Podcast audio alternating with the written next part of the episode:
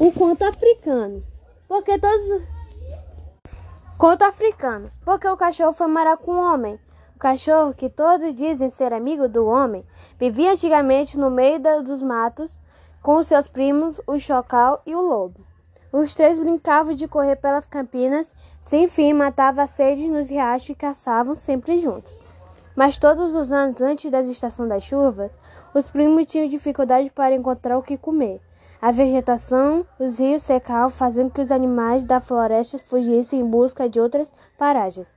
Um dia, famintos e ofegantes, os três com a língua de fora, por causa do calor, sentaram-se à sombra de uma árvore para tomar uma decisão. Precisam mandar alguém à aldeia dos homens para apanhar um fogo, disse o lobo. Fogo? perguntou o cachorro. Para queimar o capim e comer gafanhotos assados? Respondeu o chocal com água na boca. E quem vai buscar o fogo? tornou a pergunta o cachorro. Você, responderam o lobo e o chocal, ao mesmo tempo apontando para o cão.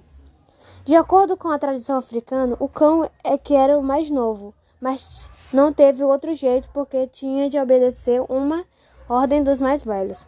Ele ia até fazer fazer a cansativa jornada até a aldeia enquanto o lobo e o chocal ficavam dormindo numa sombra boa. O cachorro correu e correu, até alcançar o, o cercado de espinhos e pau pontudos que protegia a aldeia dos ataques dos leões. Anoitecia, das ca cabanas saía um cheiro gostoso. O cachorro entrou numa delas e viu uma mulher dando de comer para uma criança. Cansado, resolveu sentar e esperar a mulher se distrair para pegar a tição. Uma panela de migal de milho fumegava sobre uma fogueira. Dali a mulher, sem se importar com a presença do cão, tirava pequenas poções e passava para uma tigela de barro.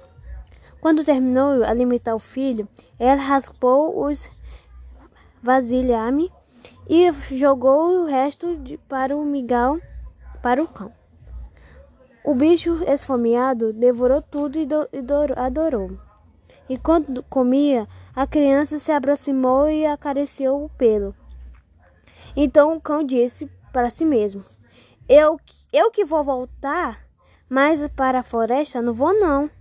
O lobo e o chocal viveram me dando ordem. Aqui não falta comida e as pessoas gostam de mim.